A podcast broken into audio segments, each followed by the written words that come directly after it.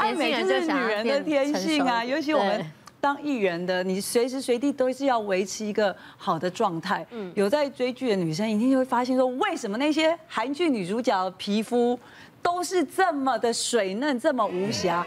就像我们最近刚结婚的孙艺珍哦，对，你不你不会觉得说岁月好像在她脸上都没有留下任何的痕迹？对，所以那时候我就在研究说，她到底是怎么保养她的皮肤的？然后我就发现，她不只是外在保养，运动跟内在的保养都很重要。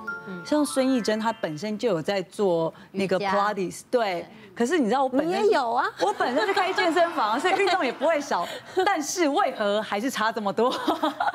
之后我就发现她有在喝胶原蛋白的习惯，对，因为你知道胶原蛋白其实可以会流失。对，它是撑起负责负责撑起我们肌肤的弹性，还有我们肌肤的保水度嘛。可是像刚刚美人姐讲的，你随着年纪的增长，还有生完小孩，其实二十五岁胶原蛋白就会慢慢的流失。那如果像哎，他在说你哎，我也在说我自己，没有没有说到你吗？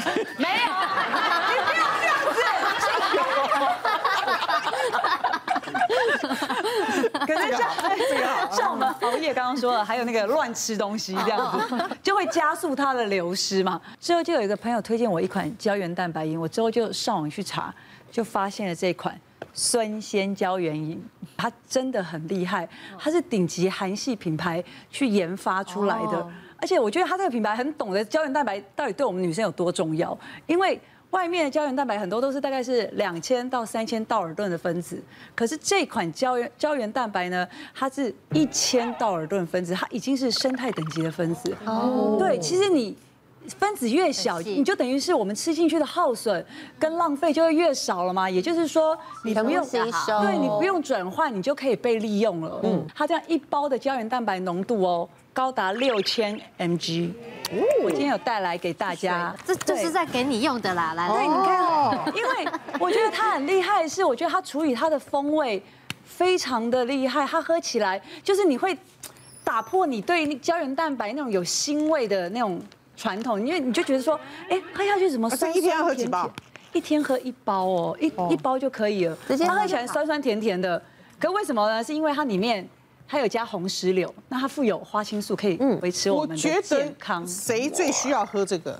减肥的人，减肥的人怎么说？因为减肥的人呢，他就是很快瘦下去，有没有哈？你弄一掉，哦，就就会瘦的不好看嘛。有人减肥减到这个看起来就是没有营养。对啊，就是干干的、黄黄的、憔悴。对，我觉得减肥的人呢，一定要补充胶原蛋白。对，不然你就是运动的人也要。对啊，不然你就只有瘦，然后呢，可是是丑哎。嗯，我觉得产后的时候，因为就是喂很大量的母奶的那个乳牛时期，瘦的非常快。嗯，那个时候脸就整个凹下去，对不对？对对对，因为瘦太快了。而且你知道它这个孙仙胶原饮啊，我那时候就是很好奇，为什么它没有腥味？是大家喝的都没有腥味？酸。对，那果汁，我就想说它会不会添加一些调味剂？你知道，妈妈都会比较在乎这个。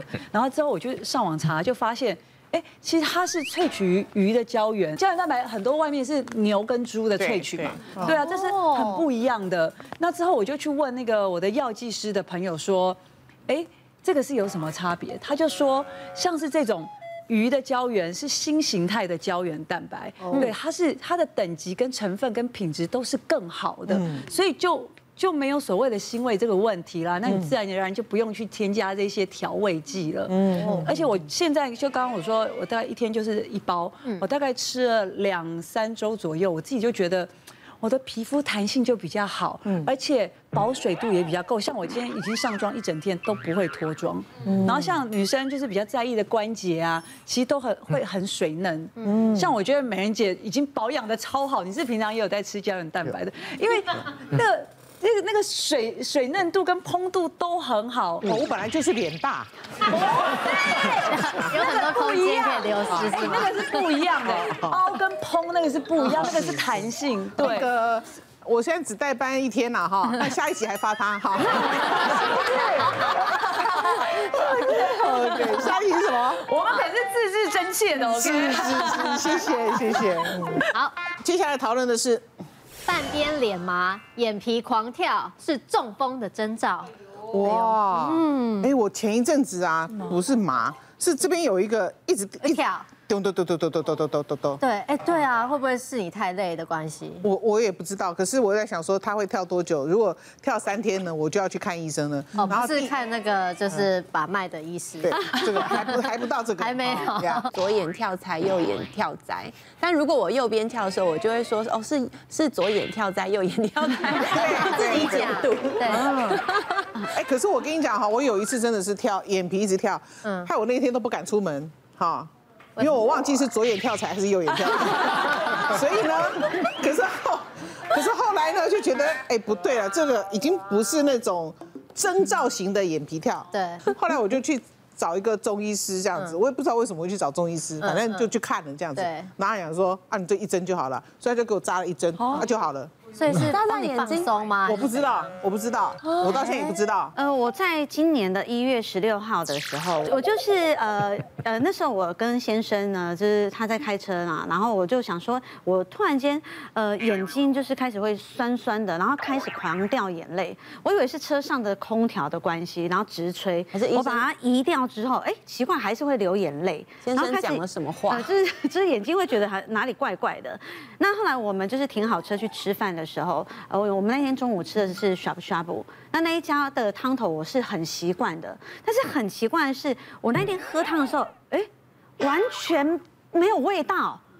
我当下我就觉得说，我好像失去了那个味觉，我还疑似自己是不是确诊了。但但是那时候我就又突然想到说，我好像在呃前一天晚上睡觉的时候，我有感觉到我的侧脸啊，就是有点麻麻的感觉，有点没知觉捏它的时候，因为我都习惯侧睡，想说是不是压久了，我就没有什么感觉。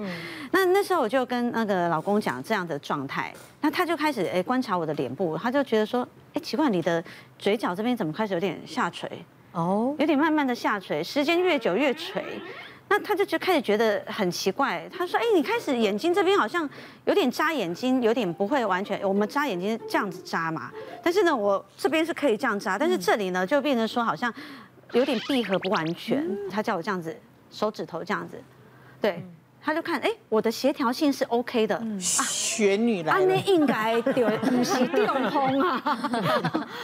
然后那时候他就说，哎，老婆，你可能是颜面神经麻痹哦。哦哦。他这时候就赶快就是呃联络他医院的同事，看病前他就回家的时候赶快先塞三颗 B 群给我吃。那隔天去看病的时候呢，呃，就是神经内科的医师就是真的给我呃确诊，就是说我是神经麻痹，颜面神经麻痹。哦啊，后来呢也是一样开 B 群给我，然后再加上呃，希望说我去，比如说呃物理性治疗，例如说去做呃电疗，然后加上照红外线，然后这个就是我那时候整个脸都是贴电疗的。哇！那通常呢，一般的病患是大概一呃一个礼拜去三次就够了，但是我很想赶快好，我就一个礼拜去到五天左右。医生也有跟我提到说，你现在才刚发病，你根本还没到病程的一个高峰，你之后这几天会更严重。结果我发现我在刷牙的时候，那个漱口水牙膏就就整个会流下来。那喝汤的时候呢，也会整个流出来。你为什么要把眼睛贴纱布？对呀，因为那时候我的 闭不了眼睛，我的眼睛呢也开始就变成说我打我这我是右边的脸有问题，似乎好像从额头到。下巴打打了海量的肉毒杆菌，完全不能动，哦，没有鱼鱼尾纹，也没有任何的纹路了，就能控制。然后，然后，但是，然后眼睛也完全闭不上。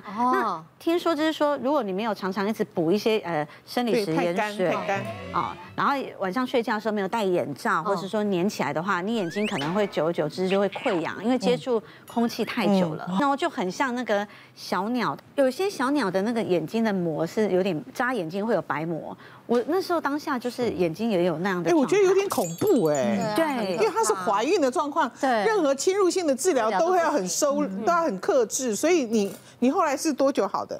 呃，一般一呃，复健科医师是跟我说三到六个月左右，但是我总共大概不到两个月，我就可以恢复工作，就 OK 了，来，完全正常。你你看着那个摄影机，嗯，闭个眼睛，我们看一看。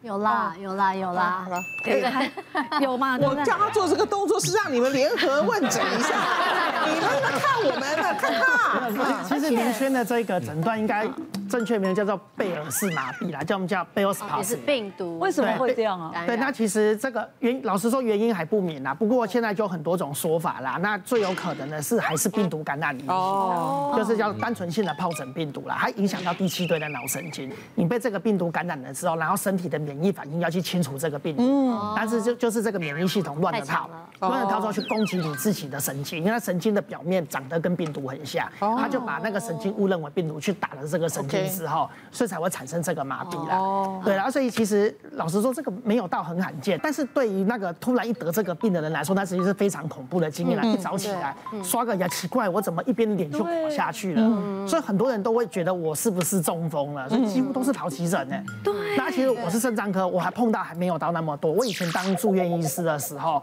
刚好我那个月就轮值到神经内科，那轮值到神经内科的时候，我那一个月里面，那每几乎是两三天就看到一个贝尔氏麻痹的来。他们但是中风其实跟这种颜面神经就贝尔氏麻痹其实还是有差别的啦。我们一般典型的中风的话，其实除了脸歪嘴斜之外呢，还会合并就是吞咽困难啊，然后口齿不清啊，血压飙高啊，那甚至会看到有复视的现象，而且还会半边的肢体都会受到影响。那其实我们这时候医生要马上要做个鉴别诊断嘛，你到底是神经麻痹还是你是中风？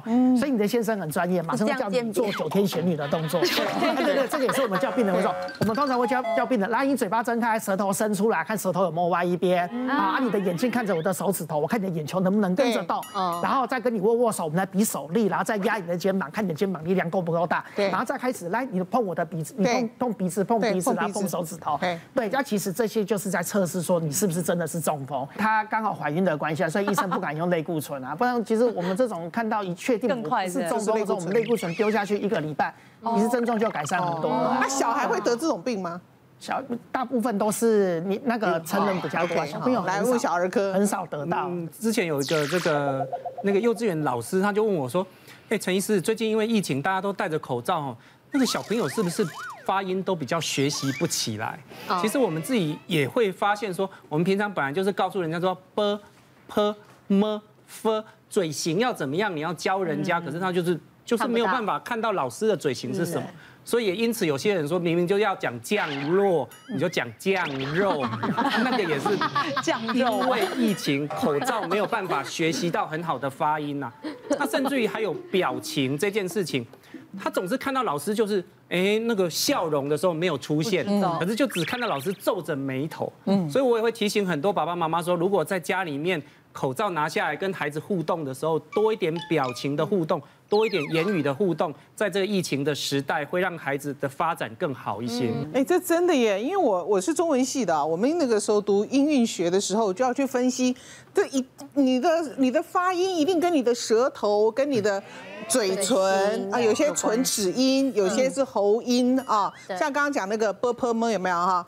帮、胖、病、名、知、彻。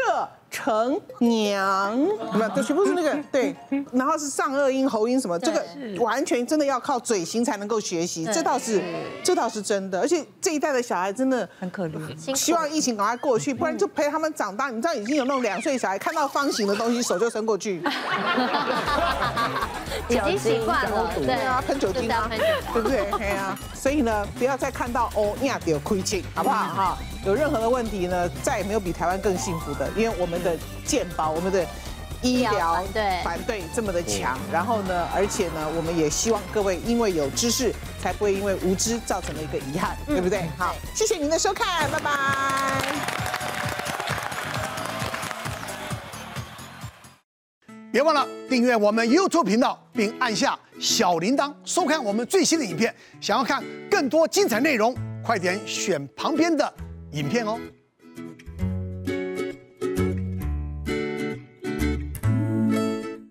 别忘了订阅我们 YouTube 频道，并按下小铃铛，收看我们最新的影片。想要看更多精彩内容，快点选旁边的影片哦。